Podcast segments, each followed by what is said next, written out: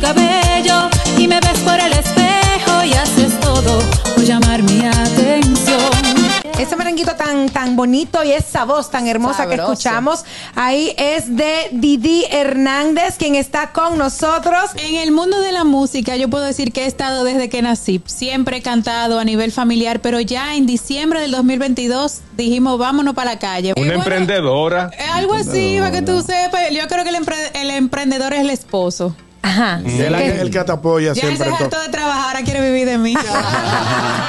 Tu influencia eh, a nivel de merengue. Desde pequeña estoy escuchando a Johnny Ventura, Fernandito Villalona, Eso. Mili Quesada. Una estrella. Y esa magia en la que se convierte el merengue a través de 12, 14 músicos, como es mi banda. es lo que tú dices, caramba, qué linda es la música. Yo cuando te vi la primera vez me sorprendí. Yo creo que tenemos ahora mismo una sustituta de Mili Quesada.